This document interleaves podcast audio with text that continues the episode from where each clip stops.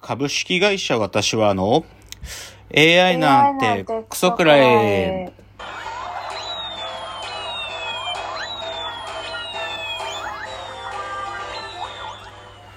群馬が生んだ怪談時、株式会社私は社長の竹之内です。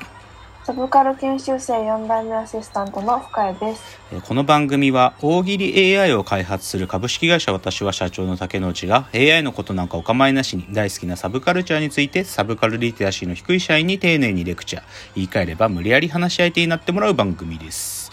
ということで今日第144回なんですが、はい、えっとですねあの昨日の夜中にちょっとあのラジオトークのアプリの方にお便りが届いててちょっと僕の手元にあるのでちょっと今日僕の方から紹介しますね。えー、っと、ラジオネームは、えー、っとメンタルおじさんという方からのお便りですと。えっとリクエストはピン芸人特集です。私はもう中学生の面白さを言語化するのが難しいです最近村上昌司さんもラジオトークでもう中学生が売れていることを喜んでいましたお二人の会話は木村カエラがや昔やってたサクサクというテレビ番組に似てるなぁと懐かしくなりましたというお便りをいただきましたいやいろいろな情報まずリクエストでピン芸人特集ああ、これはいいですね。いいリクエストですね。ピン芸人。多いですよ、僕も好きな方。うん。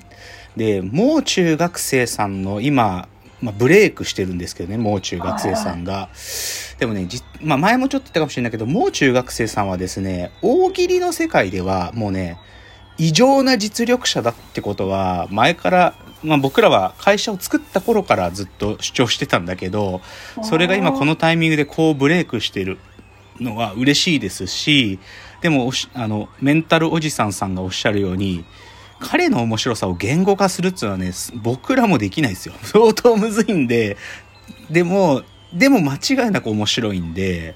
あの、それはなんかピン芸人特集会でちょっともう中学生さんのなんかチャプターも持ちながらややりたらいいなと思います。で、あとこのお二人の会話が木村カエラが昔やってたサクサクという番組に似てると。これは嬉しいことですよ。サクサクって知ってます？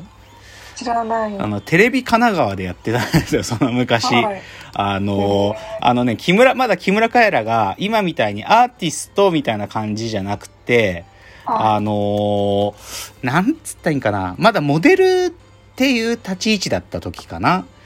にやってた、本当にテレビ神奈川でね、あのね、こうね、パペットっていうのか、あの、変な人形と木村カエラが二人で出てて、それで人形みたいなのと木村カエラが喋るっていう番組なんですよ。で、その人形は結構毒づく、あれ、なん、何、何とか像とかいうキャラだったんだよな。うん。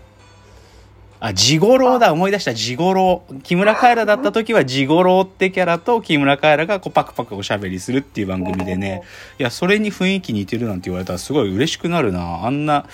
あれ大人気番組やったから、テレビ神奈川なのに。うん、嬉しい、嬉しいコメントですね。メンタルおじさんさん、ありがとうございます。じゃあ、えー、っと、ここからオープニングは、今週のラジオエンタメライフいつも通り行きたいんだけど、あのーまあ、僕はよく見てる NHK のドキュメンタリーのあの番組で「アナザーストーリーズ」っていうのがあるんですけどね。それがまあ11月23日と多分ね今日か明日また再放送あるんだけどあの金閣炎上若き層はなぜ火をつけたのかっていうのをやってたのよ。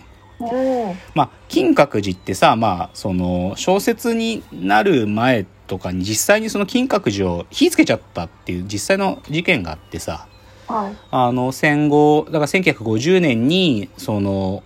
お坊さんお坊さんっていうかそこで修行をしてたあのまだ見習いのお坊さんが火つけちゃうんだよ。うん、でそれのねなんていうかあのドキュメンタリーで面白かったんですよ。そのななんでその若いお坊さんは火つけちゃったのかっていうのから、で、それに、そこでね、その、長所で、長所取られる時にその火つけちゃった子が、なんか美に対する嫉妬があったってことをね、長所で、うん、書いてあるんだけど、その言葉に刺激を受けて三島由紀は金閣寺を書くし、あともう一人水上努っていう、この人はもともと彼自身もお坊さんだったね。まあ、お寺に入ってたことがある作家で、水上勉はも、より、三島よりも、よりき、この金閣寺炎上事件を取材して、徹底的になんていうか、そう、なん、なんでこの子供は火つけたんかってことを書いたっていう小説もあるんだけど、だからその話をね、でもこれはね、多分元ネタがね、あの、坂井純子さんって作家のね、金閣寺の燃やし方っていう本があるのよ。その、三島由紀夫の小説と水上勉の小説を比較するような書き方してる面白い本があるんだけど、多分これ元ネタで作られてるドキュメンタリーでね、久しぶりにこの話見て面白かったですよ。うん、これ、再放送見るのおすすめです。アナザーストーリーズ金閣炎上。まあ、一つですね。次がね、あ、先週野球の話したんですけど、日本シリーズ、もうあの配信っていうか放送の後すぐ決着しましたね。でも最後の試合も面白かった。ヤクルトが延長12回で優勝決めるっつうのはすごかったし、オリックスは山本由伸がね、なんか志願して9回まで141球、今年一番投げたっていうし、まあでもヤクルトおめでとうって感じっすね。高津監督。でもこれ僕見て思ったのは、その、宮本慎也っていうね、どっちかというと高津、今高津監督なんだけど、はい順当にいけば宮本慎也がヘッドコーチから監督になる予定だったんですよ。ヤクルトのシナリオはね。なんだけど、その宮本慎也っていうのが、まあ、最下位取っちゃったりしたその責任で自分も辞めたんだよね。その前のシーズンで。なんだけど、最近宮本慎也の YouTube のとか見てると、宮本慎也っていいコーチじゃなかったんかなって最近思ってる。なんか無駄に厳しいんだよね、なんか、やっぱり。やっぱりね、無駄に厳しいだけじゃチームって強くなんないんだなってことがちょっと分かってきた。なんか、高津はね、もうちょっと選手の話聞くんだよね。だから、まあでもその高津が優勝させたんで、まあなんとも言えないですけど、でもまあヤクルトおめでとうという感じですよ。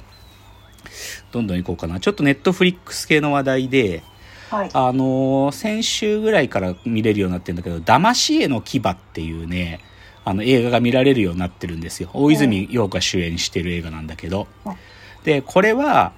あの、もともと小説なんだけど、小説の時点、塩田武さんっていう人の小説書いてるんだけど、その塩田武さんが小説書いてる時から、もう、この絵を映画にするとしたら大泉洋だっていう、大泉洋が映画化する時には彼がやるんだっていう、普通映画の時は当て書きってあるけど、小説の段階から当て書きしてるっていう、そういう作品なのね。出版業界の話なんだけど、まあ他にも塩田武さんは、罪の声とかね、あの、グリコ森永事件を、あの、題材にしてる小説を書いてる人なんだけど、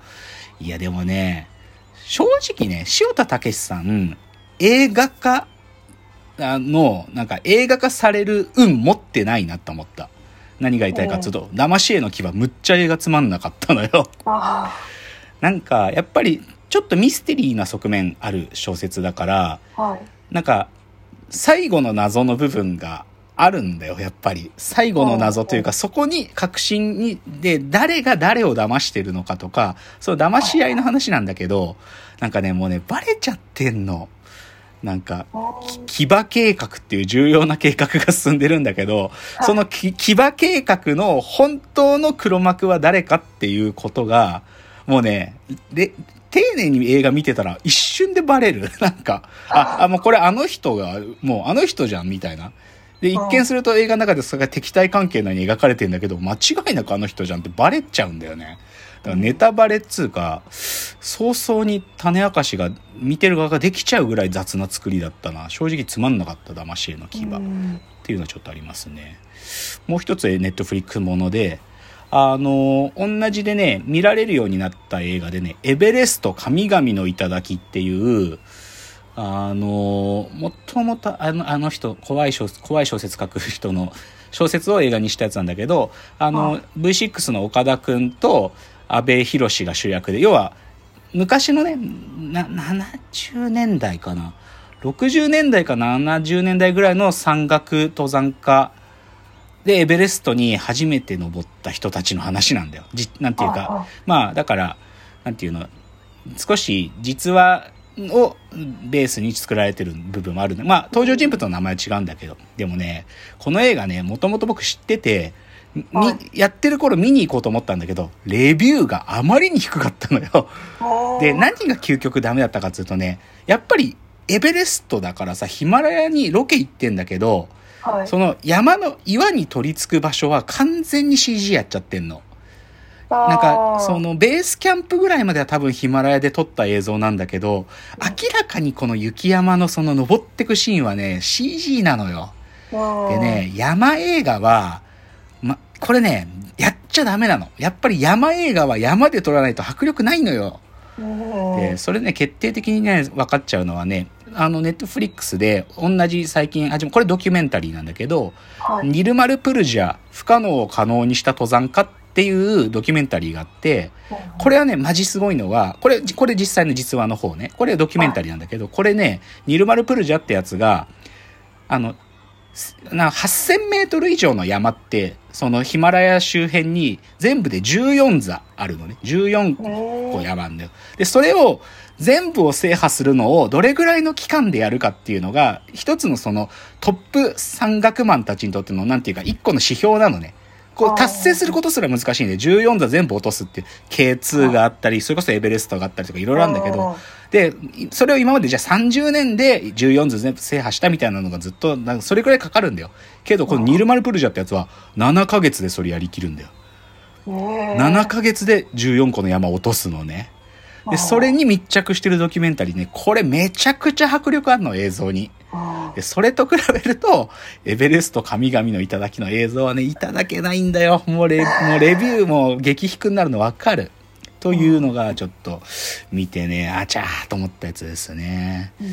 あ、あとオープニング少しの時間しかないんで、あのね、宣言するとね、ついに私、ロードバイク、自転車買いますよ。ついに買います。富士バラッド R というタイプを買う予定です。もう今ねこれをもう買うための準備をもう始めてますので、ついに自転車を買いますということをちょっと冒頭予告して。では、次のチャプターです。